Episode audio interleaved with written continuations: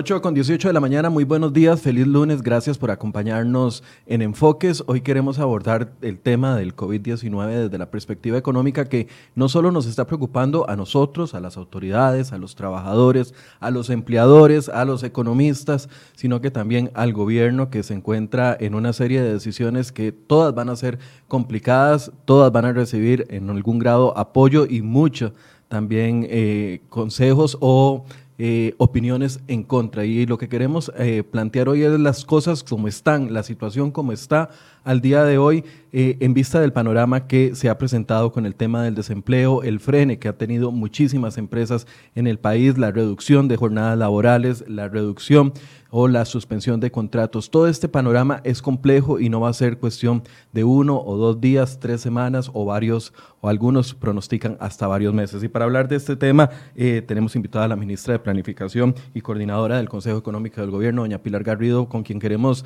tener una conversación bastante amplia, bastante abierta. Y si ustedes tienen preguntas, eh, yo sé que doña Pilar estará dispuesta a responderlas el día de hoy. Doña Pilar, buenos días, gracias por estar acá. Buenos días, muchas gracias por la invitación y a las órdenes. Doña Pilar, tal vez empecemos hablando, son dos medidas grandes hasta el momento, dos propuestas grandes. El plan Proteger, el que pretende recaudar un billón de colones, que es un millón de millones de colones, para ciertas eh, actividades o necesidades que surjan a través del COVID y otras medidas adicionales. ¿Es así? Sí, tenemos tres objetivos y eso es fundamental. La visión está puesta en garantizar tres objetivos. Número uno, tener suficientes recursos para poder atender la emergencia en su plano sanitario como en su plano social y por ende económico. También la segunda medida tiene que ver con proteger el empleo y proteger a las personas. Y la tercera medida tiene que ver con cómo hacer para impedir que esta crisis por pandemia se convierta en una crisis estructural y hacerlo con algún marco de responsabilidad macroeconómica en el proceso de consolidación fiscal que veníamos caminando. Esos son como los grandes objetivos. Hay otro tema que es cómo se operatiza, bueno, la cómo necesitamos, cómo vamos a obtener los recursos. Y vienen tres medidas en concreto. Una primera que es socándonos la faja. Entonces, eso significa poder hacer optimizaciones en el presupuesto, reasignando partidas no esenciales hasta otras que sí lo sean, por concepto de 130 eh, mil millones de colones. Después, en un segundo momento, de lo que se trata también es de poder aprobar un conjunto de préstamos de apoyo presupuestario en su mayoría y también el de los superávits que se llama pagar para poder reorientar esos recursos hacia lo que es la atención de la emergencia, la fase sanitaria, como de las repercusiones sociales de la misma. Y una tercera medida que se está valorando, que es aprovechar el diferencial de precios entre el precio en este momento que tiene la gasolina junto con las rebajas que va a venir obteniendo por el comportamiento del precio internacional del crudo y ese fondo del diferencial poder también destinarlo para inyectar recursos a, a la pandemia.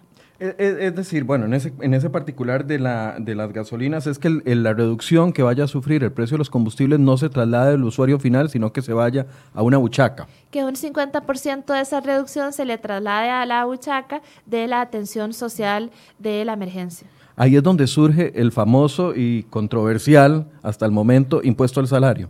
Esa es otra medida, esa es una medida adicional. El presidente ha sido este muy claro conmigo está en la mesa, pero que está con para respecto a sus instrucciones. La comunicación fue, no fue la más asertiva, yo eso lo comparto, pero de lo que se trata en esencia es poder identificar un conjunto de... Eh, un conjunto de personas jurídicas y personas físicas con actividades lucrativas y también quienes tienen estabilidad en sus pensiones o por concepto de su salario y en conjunto establecer ahí una contribución solidaria que pase a eh, canalizar recursos para la atención de las personas que se encuentran con suspensión temporal de su contrato de trabajo y perciben cero ingresos, para personas con jornadas flexibles que perciben 75% menos, 50% menos, 25% ciento menos y también para aquellas personas que están en la informalidad que por las medidas de aislamiento no pueden salir ni tampoco ganarse la vida. Doña Pilar, usted es la coordinadora del equipo económico. ¿De dónde sale una idea en plena crisis donde se están perdiendo empleos? Contabilizamos, usted misma en la conferencia del jueves hablaba de 181 mil afectados en el sector turismo que no van a recibir empleo, eh, salario ya esta semana. Correcto. Más 109 mil desempleados por el cierre de las empresas al último corte o reducción de jornadas. ¿A quién se le ocurre esta brillante idea de proponer un salario, un impuesto al salario. O sea, ¿por qué el seno del Consejo Económico sale esta idea? ¿Usted la aprobaba? Nosotros en, en, esta medida la discutimos cuáles serían otras, otras fuentes posibles para poder meter más recursos dentro de la buchaca para poder atender a más personas. Este, según los datos que nos informa nuestro ministro de Hacienda, puede cubrir, eh, son 186 mil millones que podrían cubrir en subsidios cerca de 260 mil personas más. Entonces, es un análisis de que se está buscando dónde puede regenerarse recursos para inyectar. Hay sectores que no se van a recuperar cuando Daniel Salas nos diga, Pilar, ya se levantan, estamos saludables, se levanta, los, ya no hay más casos por COVID, hay sectores que ni aún así van a estar listos para poder recuperarse. El sector turismo que genera esa millonada de, de recursos y ese montón de empleos no va a estar listo en ese momento aún, porque requiere que otras economías que se encuentran en recesión puedan también volver a confiar y poder destinar sus rutas y sus recursos al país. Entonces, es ahí donde surge en una propuesta que, eh, que cómo hacer para generar recursos y también observar quienes en este momento tienen estabilidad y pueden contribuir de alguna manera con, con los e demás que la están pasando mal. Por eso, pero eh, ¿de dónde surge esta idea de decir 500 mil y al día siguiente decir salarios superiores a un millón? Hay un estudio técnico, hay, hay un sustento eh, fuerte que diga, bueno, todas las personas que ganan 500 mil, como dijo el ministro el jueves, o un millón, como dijo el presidente el viernes, tienen la capacidad, la solvencia, porque no están teniendo gastos adicionales, porque no hay desempleados en su familia y no tienen que cubrir los gastos de esos desempleos en su familia, que claramente serán la prioridad, porque eh, no van a tener rebajos de cargas sociales. Digo, para plantear una idea de ese nivel, con tanta afectación al ciudadano. Y, no lo digo de solo el, empleado privado, lo digo del empleado público, porque la semana pasada, hace una semana, cuando la propuso aquí también eh, la UCAEP, a, mí se me iluminaron los ojos en el sentido de que, no para positivo, sino que todos estamos sufriendo. ¿Dónde está el estudio técnico? ¿Dónde está la base que diga los empleados de este país diezmados pueden pagar un impuesto adicional? ¿Existe ese estudio? Sí, el, Ministerio de Hacienda tiene un análisis en relación con cuál debería ser esa distribución. El presidente recalibró la propuesta original y en, un escenario, ahora hay un segundo escenario que lo que se trata es de poder establecer esa contribución solidaria a quienes en este momento tienen estabilidad y no haya tanta afectación. Estamos aún en este, por eso es que no se ha presentado oficialmente a la Asamblea, porque se está recalibrando para analizar el, el ingreso líquido versus los compromisos, ¿verdad? El bruto versus el líquido versus los compromisos, porque también somos un país que tiene altos niveles de endeudamiento. Entonces, la idea es poder garantizar una propuesta progresiva, una propuesta solidaria, una propuesta que definitivamente tenga ese foco y no venga más bien a generar afectación a los hogares. Y eh, en ese trabajo estamos y por eso es que aún no es una de las propuestas que vamos a presentar durante esta semana. Esta semana la prioridad es el presupuesto extraordinario, la prioridad es la gente, la prioridad es darle los subsidios a quienes no tienen ingreso, la prioridad es socarse la faja, optimizar, reasignar partidas dentro del gasto público para poder orientarlo a la atención social, es particularmente, pero también algunos recursos para la atención sanitaria. Y una tercera es aprovechar el, el, el fondo que se podría generar, un 50% del mismo, para no afectar al consumidor ni tampoco a las empresas que tienen que son intensivas en el uso de combustible, sobre todo diésel, pensando en transporte u otros, y este, destinarlo, sí, esa parte para también inyectar recursos adicionales a la gente. Ya, ya yo casi voy a hablar de las otras medidas, pero es que esta es una de las medidas que, que yo quiero, a ver, insistirle, no por hacerle la vida imposible, sino insistirle para ver qué es el análisis, porque usted dice, bueno, estamos en un análisis porque hay un sector de la población que tiene la capacidad, que tiene la... Pero ¿cómo se determina eso? O sea, ¿cómo, ¿cómo determina usted que una persona que ahorita tiene un salario de 1.800.000, digamos, y que para el grueso del, del, sector privado puede ser un salario altísimo, que esa persona eh, no tenga tres o cuatro desempleados de la noche a la mañana en su familia? ¿O cómo se determina que ese salario rebajado con las cargas sociales eh, eh, pierde un 25% de su valor. O sea, ¿cómo van a determinar que las personas, eh, aparte de lo que puede ser regresivo de imponer un impuesto al salario cuando venimos de una reforma fiscal, ¿Cómo van a determinar quién puede y quién no, quién no puede? ¿Cuáles son las, las, situaciones particulares? Incluso si fuera un millón, a la gente le va llegando 800 mil, 750 eh, mil pesos eh, con, los rebajos de ley que, tienen con la Caja del Seguro Social y otros. O sea, es una tarea que a mí me parece imposible de definir.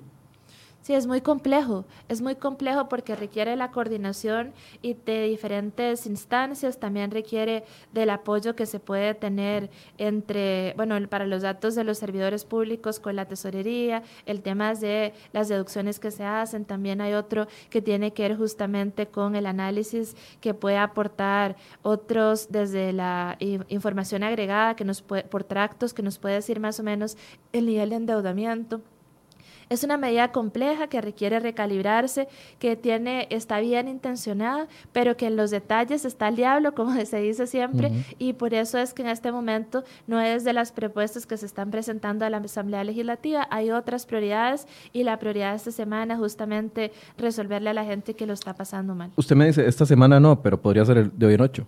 No, no, eh, tiene que ser una propuesta muy consensuada, un análisis más profundo en el que estamos trabajando. También requiere discusión política con la Asamblea Legislativa, con la opinión pública. Hay un estudio que también la Universidad Nacional, el Instituto de Investigaciones Sociales está apoyando también para poder analizar otras fuentes posibles que sean progresivas y que no representen una gran afectación a vida cuenta de los altos niveles de endeudamiento y también de la tasa de dependencia en términos económicos que va a ir aumentando a medida que se vayan generando inevitablemente algunos despidos, también suspensiones temporales del trabajo. ¿Tasa de dependencia de qué? De, del núcleo familiar. Correcto, del, núcleo, del ingreso de una persona jefa de hogar o de uno de los miembros de la familia. pero es que ahí es donde a mí me parece que es una tarea casi que imposible de cumplir, porque ¿cómo van a determinar ustedes que de la masa...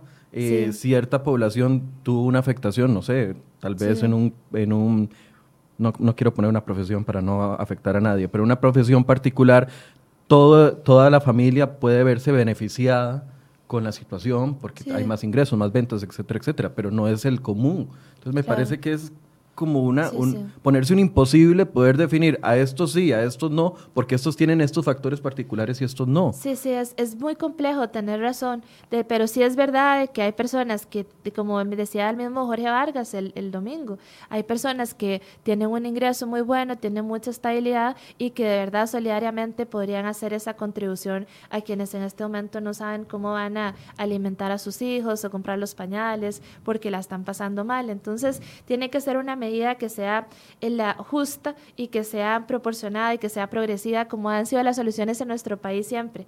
Quienes más tienen, tengan estabilidad, pueden contribuir y apalancar a los que menos tienen. Las empresas que están viendo reportados aumentos en sus utilidades que también puedan contribuir a quienes en este momento están viendo sumamente tallada la situación para preservar su nómina o también siquiera para poder garantizar o darles por jornada flexible el 25% del ingreso que se tenía. Quizás aquí, en este momento, que sepan que hay mesura, hay racionalidad y que se está haciendo el trabajo técnico necesario con aportes de otras instituciones para poder tomar la mejor decisión. Eh, yo, yo discrepo de que hay mesura y proporcionalidad en el tema del salario, porque al ministro, que nos canceló, por cierto, el viernes, aquí a las 8 y 3 de la mañana nos dimos cuenta de que nos iba a cancelar el ministro de Hacienda cuando lo confirmamos varias veces y haber soltado en la Asamblea Legislativa, como soltó lo del secreto bancario, haber soltado en la Asamblea Legislativa 500 mil y que después el día siguiente el presidente lo corrija y le diga un millón y, preocupe más, porque una cosa es lo que diga el ministro y otra cosa es lo que diga el presidente de la República, a mí no me parece que él tenga mesura e, en este tema. El otro tema es recorte de gasto público. ¿Dónde está ese recorte? Yo hice un ejercicio, usted es una economista brillante y todo el mundo lo sabe yo hice un ejercicio con mi calculadora en el teléfono y agarré el presupuesto de 10.5 billones y traté de identificar cuánto representa 200 mil millones, que es lo que dijo el presidente, nos vamos a socar la faja. Y usted lo acaba de decir, nos estamos socando la, faja. Pero en un presupuesto de 10.5 billones, 200 mil millones representa menos del 2%. O sea, 2% no es socarse la faja, socarse la faja es mucho más que eso. ¿A qué se refieren ustedes con que nos estamos socando la faja si de un presupuesto gordote que claramente no se va a poder cumplir porque muchas de las actividades no se van a poder cumplir en este 2020, reducir de un gordo así un 2% no es nada? Sí. Quizás varias cosas en relación con el presupuesto. Adelante. El presupuesto es muy inflexible a pesar de que con la ley 9635 se pudieron liberar algunos destinos específicos, sigue siendo un presupuesto inflexible y la mayor cantidad se nos va casi que para la misma operación que hacemos las familias costarricenses. Uno, pagar deuda, ¿verdad? Que es pagar el servicio de la deuda y los intereses. Y un segundo momento también es para poder hacer frente a remuneraciones. recuérdenos esa, esa distribución, por favor.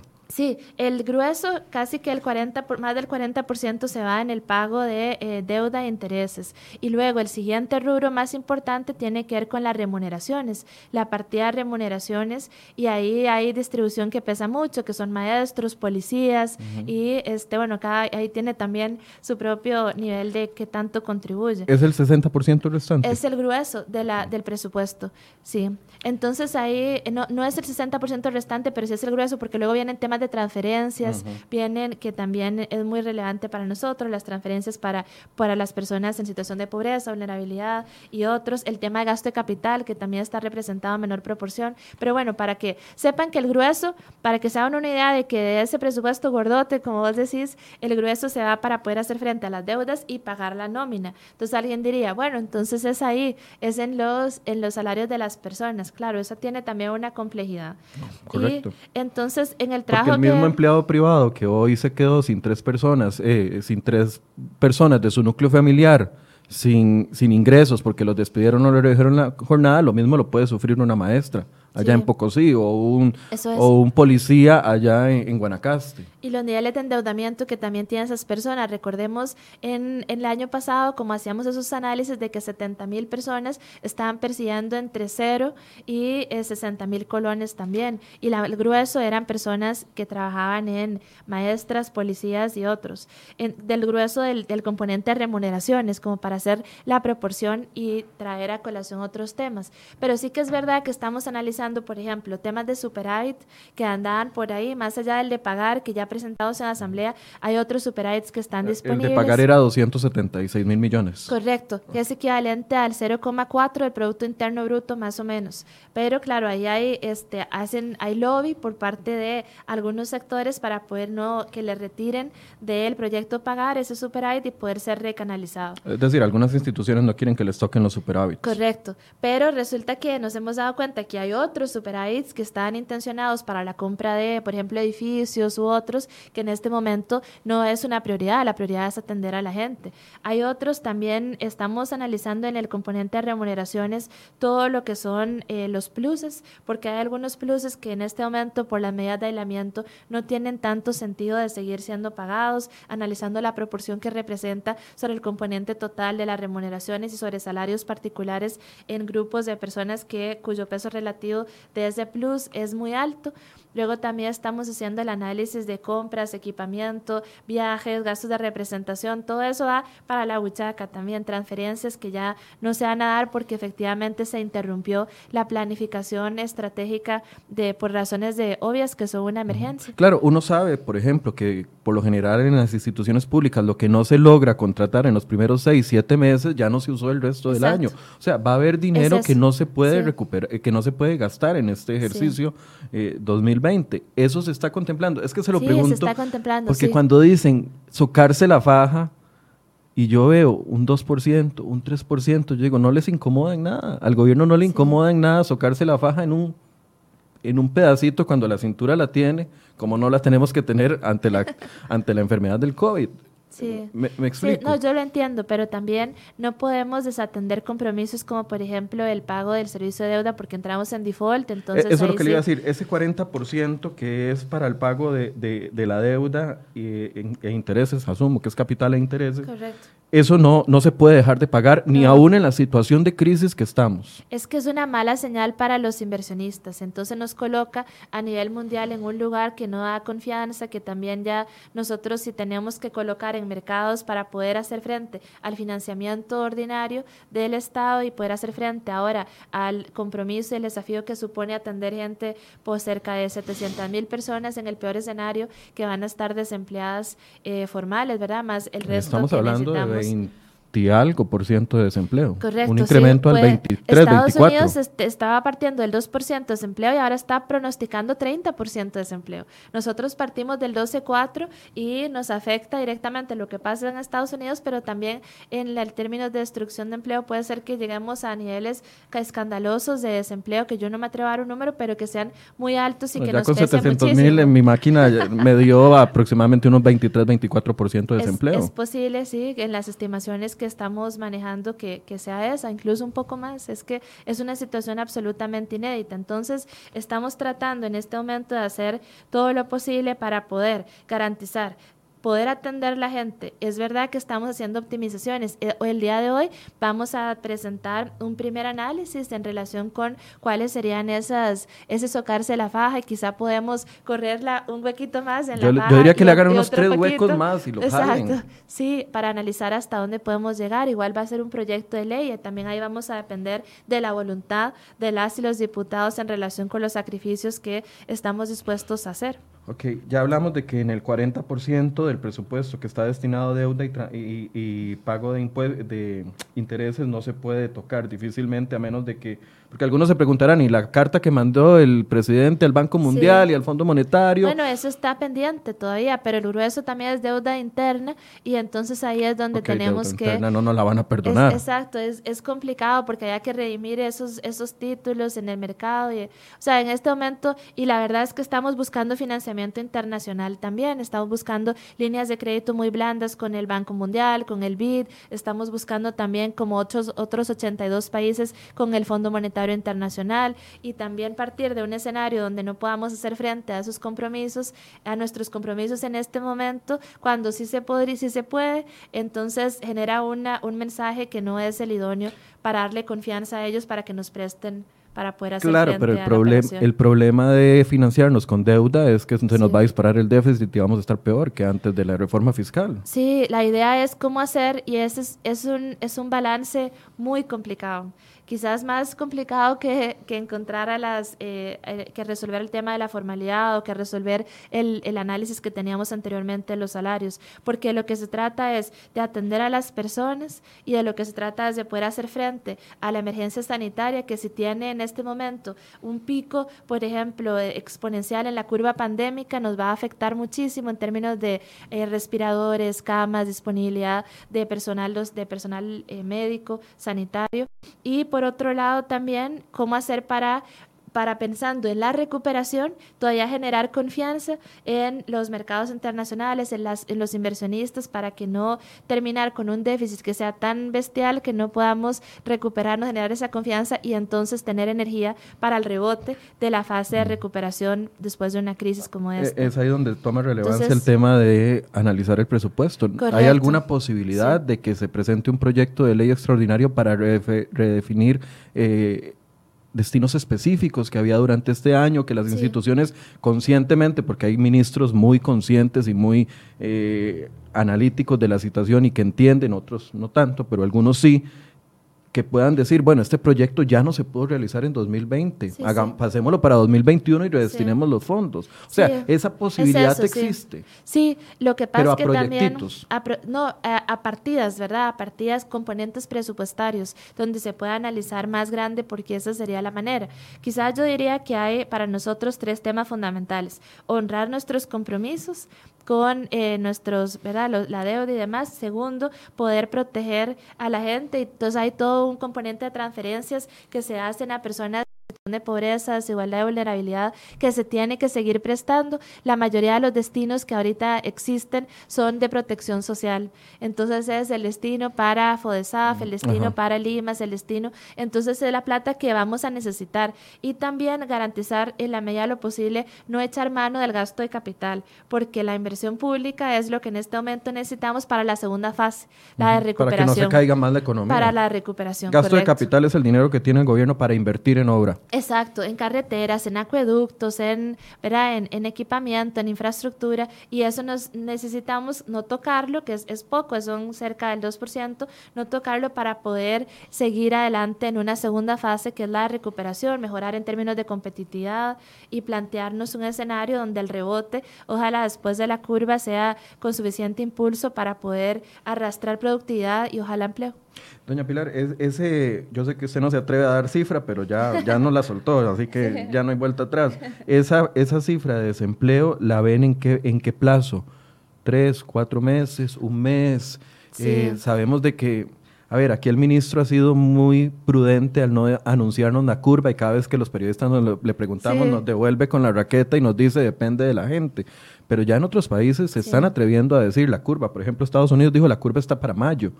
Eh, eh, nosotros podemos tenerla para, para finales de abril o principios de mayo, pero ese, ese golpe al desempleo lo ven sostenido abril, mayo, junio, julio, hasta agosto. ¿Hasta qué mes ven ese golpe?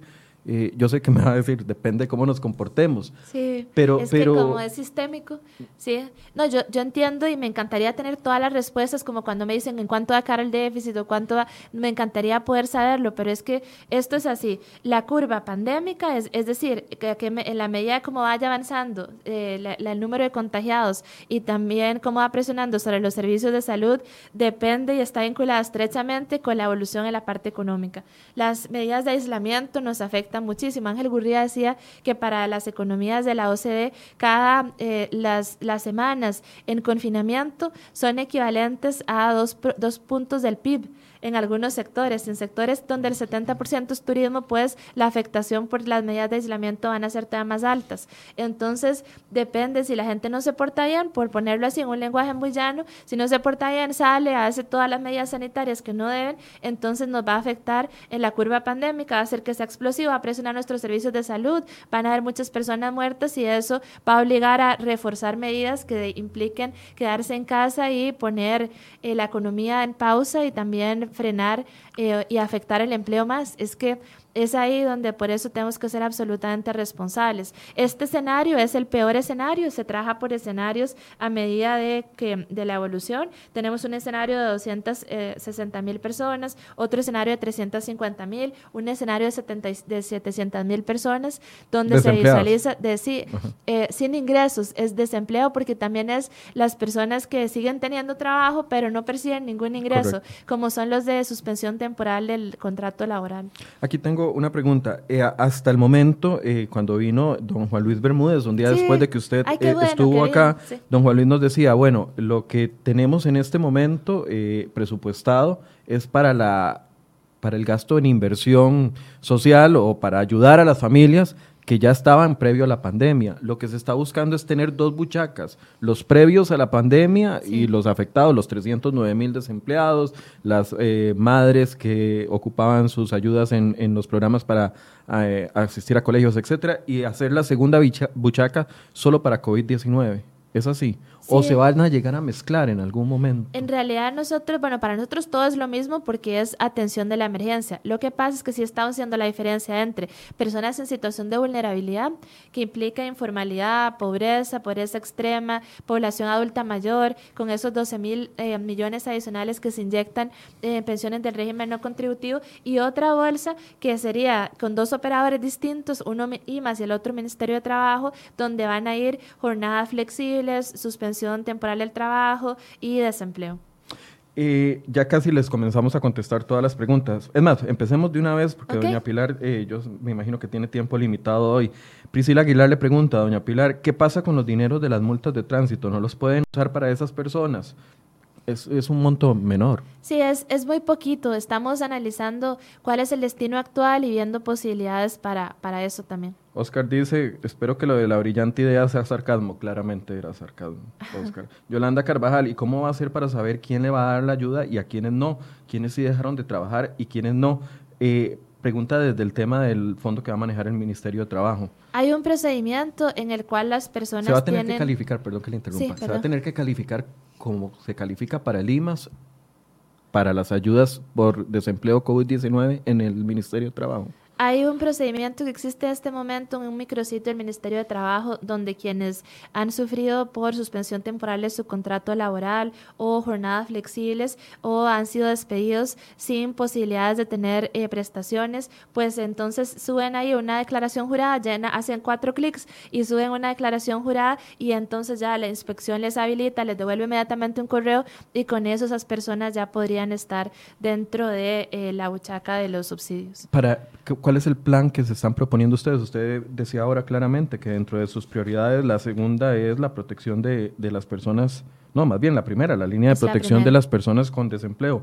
¿Cuándo piensan comenzar a dar ayudas? En vista de que a partir de hoy ya había afectado según lo que usted mismo nos dijo en conferencia de prensa. Sí, correcto. Nosotros estamos planteando el presupuesto extraordinario y en el presupuesto extraordinario ya todos los recursos para poder sostener a 375 mil familias durante tres meses. Sin impuesto a salario. Sin, sí, sin impuesto a salario. 375 mil familias. O sea, que si se aprueba esta semana, podría comenzar a funcionar. Semana, sí, ya la próxima semana estaríamos nosotros dando subsidios. Ok, perfecto. Una persona que gana más de un millón, por ende paga más renta y por ende tiene más deducciones. ¿Por qué no utilizar parte de los impuestos a los combustibles, que ya es una propuesta? bueno, no, no es una propuesta lo del impuesto a combustible. Bueno, es, el excedente. Es el, diferencial. es el diferencial. Sí, digamos, el impuesto al combustible ya entra. Ha habido una disminución en consumo, una parte de los ingresos para muchas instituciones, Hacienda es una de ellas, se financia con ingresos por concepto de, del, del ruedo, ¿verdad? El impuesto al ruedo, los combustibles también. Y aquí de lo que se trata es de poder obtener, fijar artificialmente el precio y establecer establecer una, una diferencia con lo que las rebajas y ese monto, el 50%, destinarlo a la gente. Ok, el, el impuesto a los combustibles, yo una vez muy... Eh, le pregunté a doña Laura Chinchilla cuando estaba de presidenta que por qué como medida no bajaba el impuesto a los combustibles, ¿verdad? Y me volvió a ver una cara, con una cara diciendo, ay papito, pobrecito usted, porque si hacemos eso nos quedamos sin fondos. Ahorita tocar el impuesto a los combustibles no es una opción es que se necesita, bueno, ya bajó el consumo, ya por sí se tocó de alguna manera, porque ya la gente no está circulando tanto, entonces eso nos genera ya un huequito en las finanzas públicas eh, de lo que estamos, que financiamos con esos ingresos. No obstante, como el precio va disminuyendo, aunque también vaya disminuyendo el consumo, sí se genera un diferencial y la idea es tomar ese diferencial para poder cubrir eh, ingresos ordinarios en la fase que corresponde, pero también y que cumpla su rol para el cual fue pensado pero también para atender a las personas. Y eso nos daría posibilidades de atender varias familias, nos generaría cerca de 16 eh, mil millones para empezar. Ok. grabar bebidas alcohólicas, pregunta aquí Mario Rojas, si es una opción. Esa opción la, la estamos analizando, fue una de las propuestas que hizo el CIMPE el fin, durante el fin de semana la Universidad Nacional. Estamos analizándola también en este momento para ver cuánto retorno da. Pregunta Gise Ulate. Ok, gracias por esa respuesta. Quisiera saber cómo va a hacer para buscar a las personas que, van a, que le van a dar realmente el dinero y que esas personas eh, no estén adquiriendo ingresos por trabajos independientes durante eh, la crisis.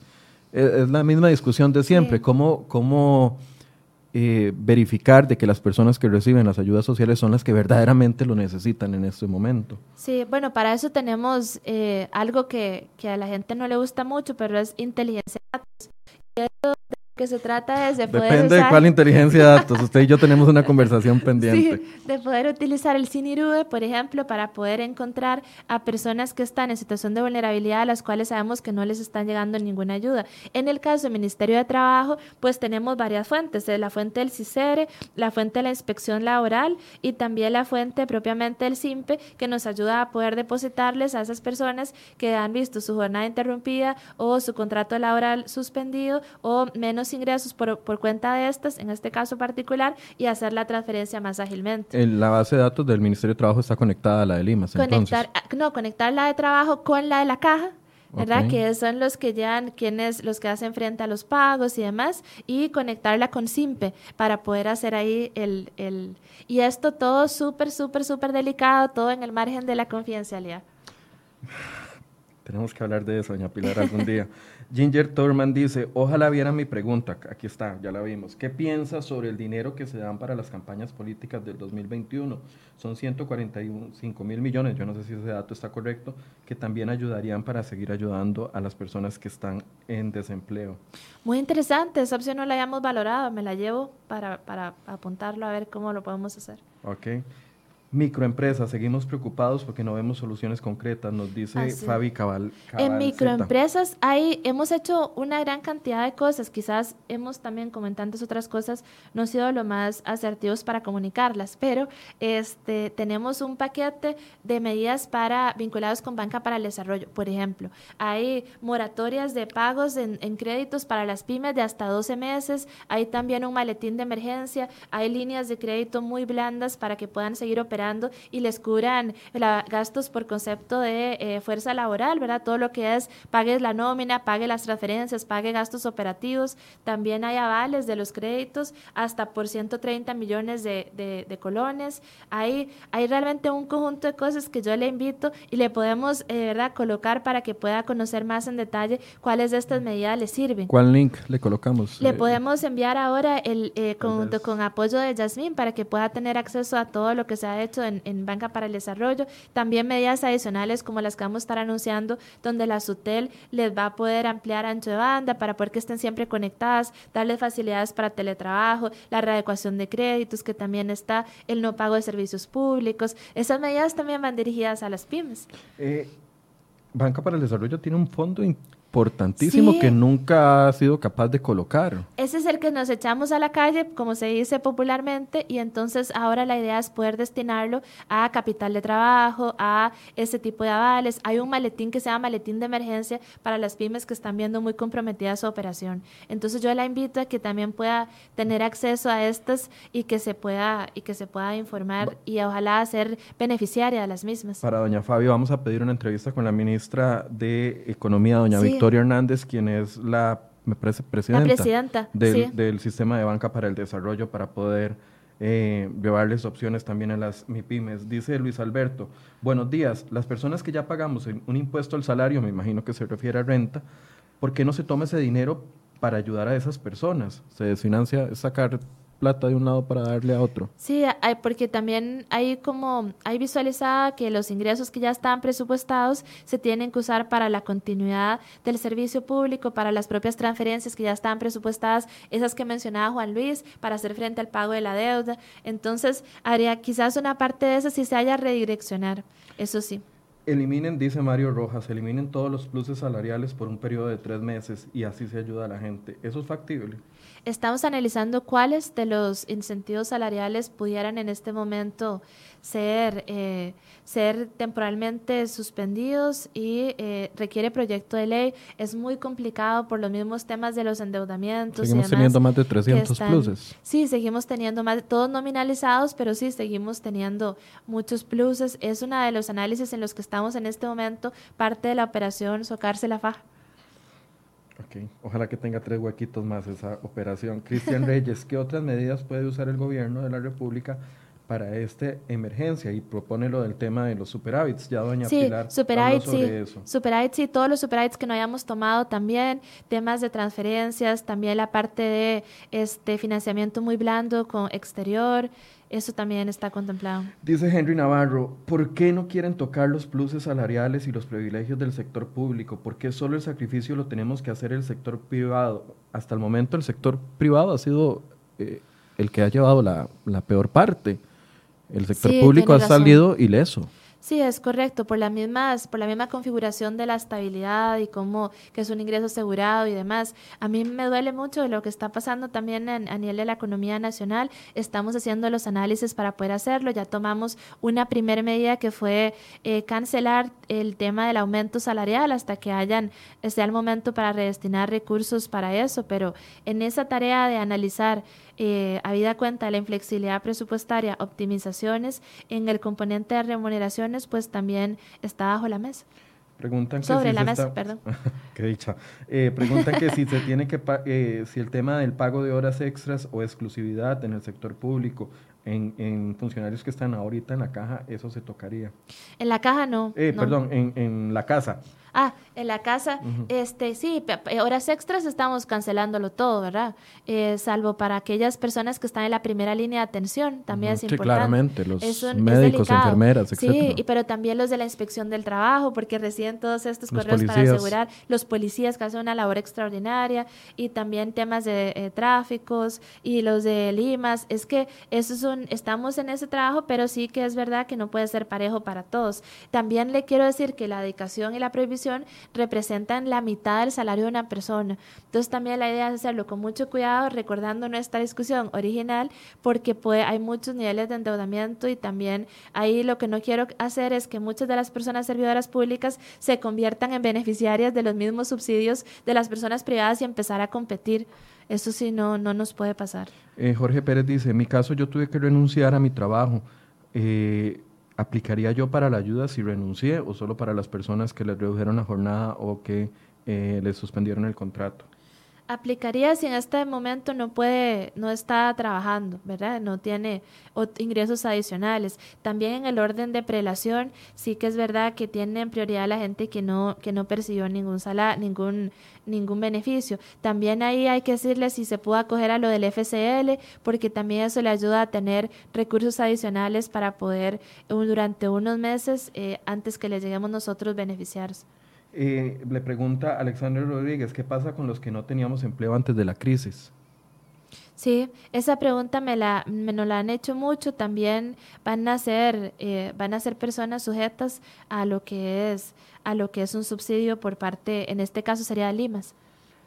Ok, subsidio por parte de el IMAS. Eh, dice, ¿qué aporte están haciendo los bancos estatales que tienen mucho dinero y que nos siguen cobrando intereses? tenemos una idea que tiene que ver con las parafiscales, que es algo que veníamos trabajando en el ámbito de lo estructural para poder aquellas discusiones de nivelar la cancha, garantizar mayor competencia y este es sensible también de alguna manera para muchas instituciones, pero el tema de las parafiscales es tomar las utilidades por concepto de estas que están divididas para propósitos específicos y reorientar sin tocar la del IBM, pero todas las otras quizás orientarlas por un plazo acotado de tiempo para poder inyectar recursos a quienes hoy más lo necesitan. Doña Pilar, quiero preguntarle sobre el proyecto de ley que, que, bueno, hay muchos proyectos de ley, ahora todo el mundo está presentando proyectos de ley en, los, últimos días.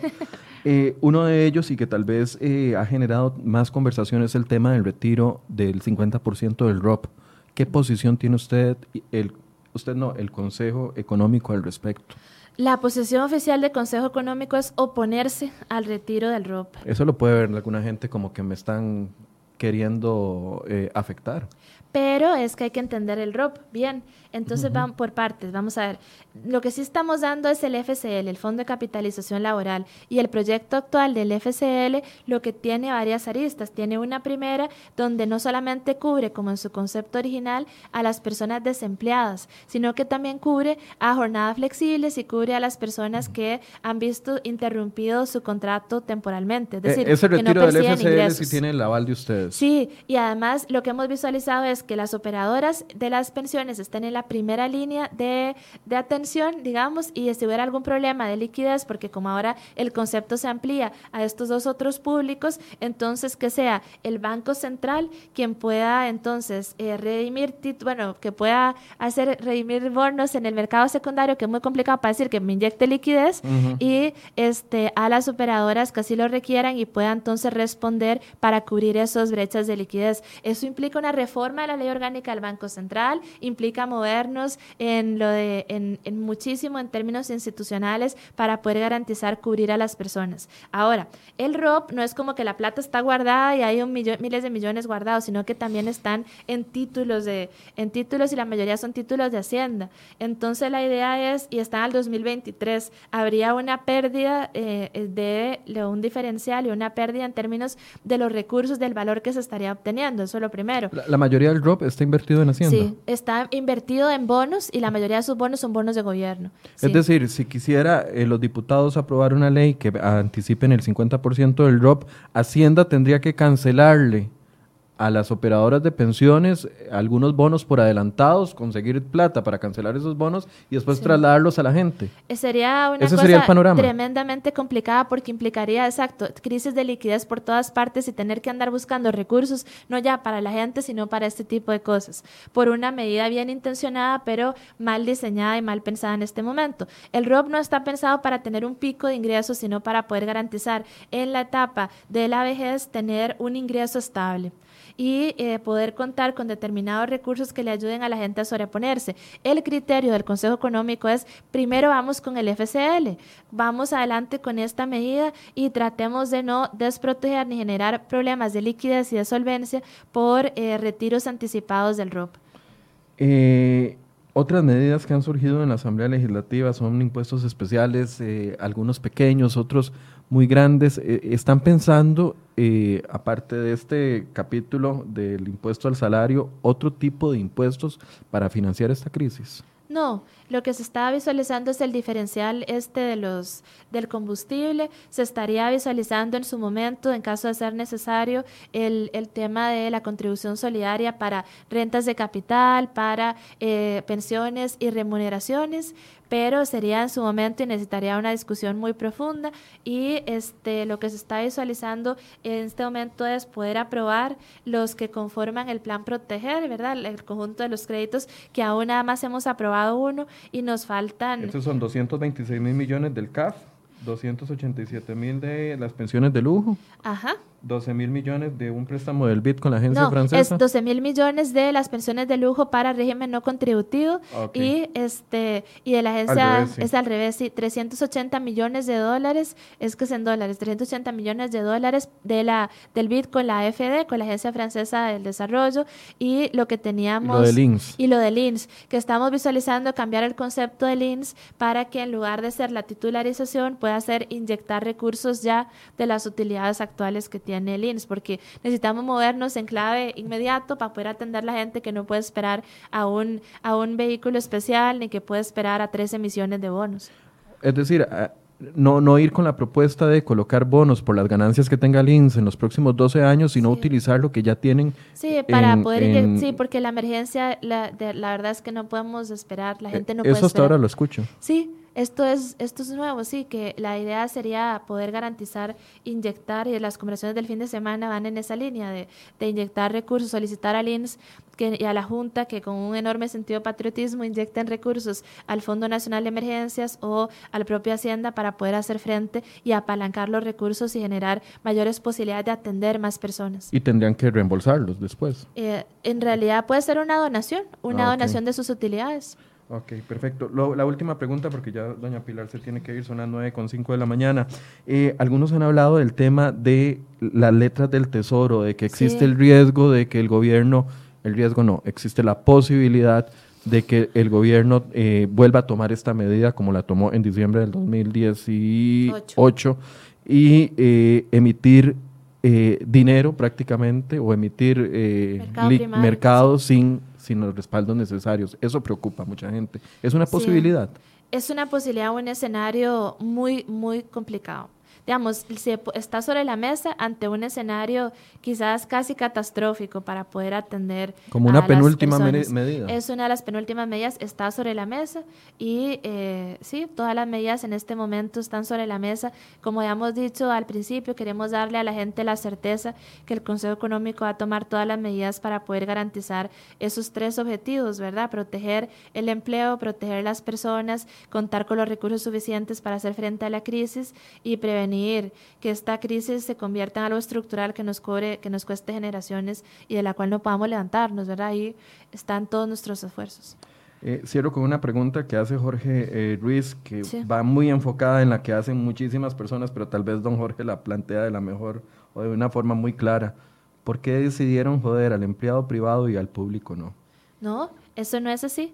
En este momento, la propuesta que se, que se plantea en, no sé si se refiere a lo de la contribución solidaria o qué Me imagino que es por las medidas que permitieron eh, la reducción de jornadas laborales, etcétera, ah, etcétera, que afectan directamente el ingreso. Al tema de la flexibilidad. porque estaba hablando antes de... bueno, realmente esa medida estaba pensada para estaba pensada para poder garantizar liquidez a la empresa para que no tuviera que despedir gente nos, es, esa era la medida original, no despedir a sus empleados, sino, si era el caso, suspender temporalmente el contrato de trabajo, entrar al Estado a inyectarle recursos a esa persona durante tres, cuatro meses, pero una vez pasada la crisis, que esa persona siguiera teniendo un empleo.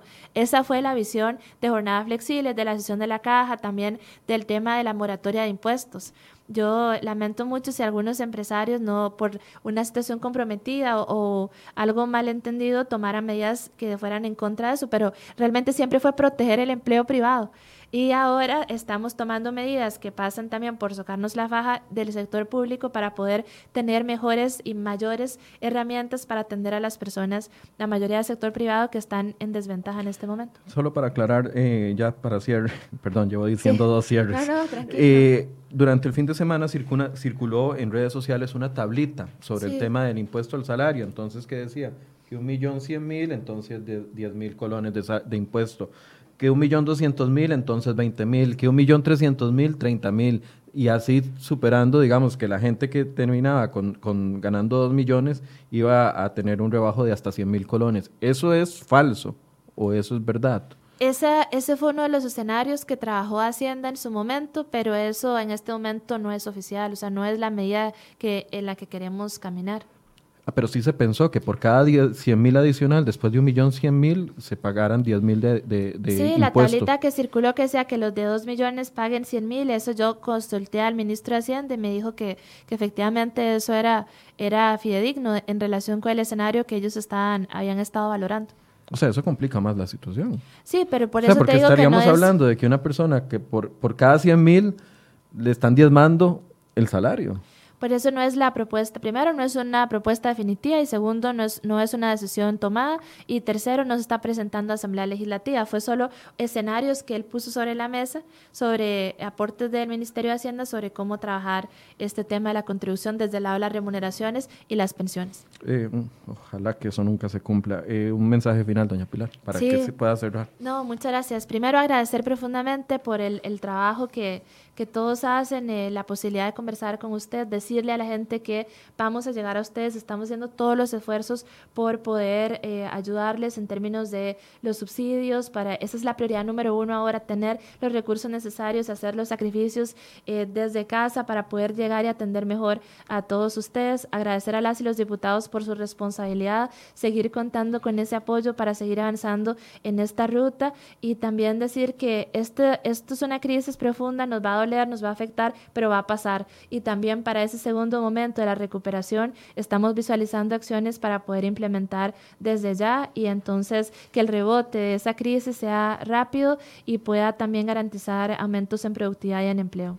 Muchas gracias a doña Pilar Garrido, coordinadora del equipo económico del gobierno, que está manejando un abanico impresionante de posibilidades para ver cómo salimos de la mejor forma parado de esta situación. Muchas gracias a las más de 2.000 personas que nos están viendo en Facebook Live y todos los que nos están viendo en nuestro sitio eh, web crhoy.com. Hay muchas preguntas sobre el tema de MIPIMES, del pago de eh, cargas sociales, sobre el tema de cómo eh, se aplican o no los trabajadores independientes en la reducción de, cargas sociales y me van a cerrar el negocio. Para todo ese tema eh, vamos a tener mañana a un vocero de la Caja Costarricense del Seguro Social para responder todo lo que tenga que ver con temas de seguros, específicamente no la parte médica, sino del pago de cargas sociales para las medianas, pequeñas, grandes empresas y también para los trabajadores independientes. Los esperamos a las 8 de la mañana mañana. Muy muchas gracias por su compañía. 我这。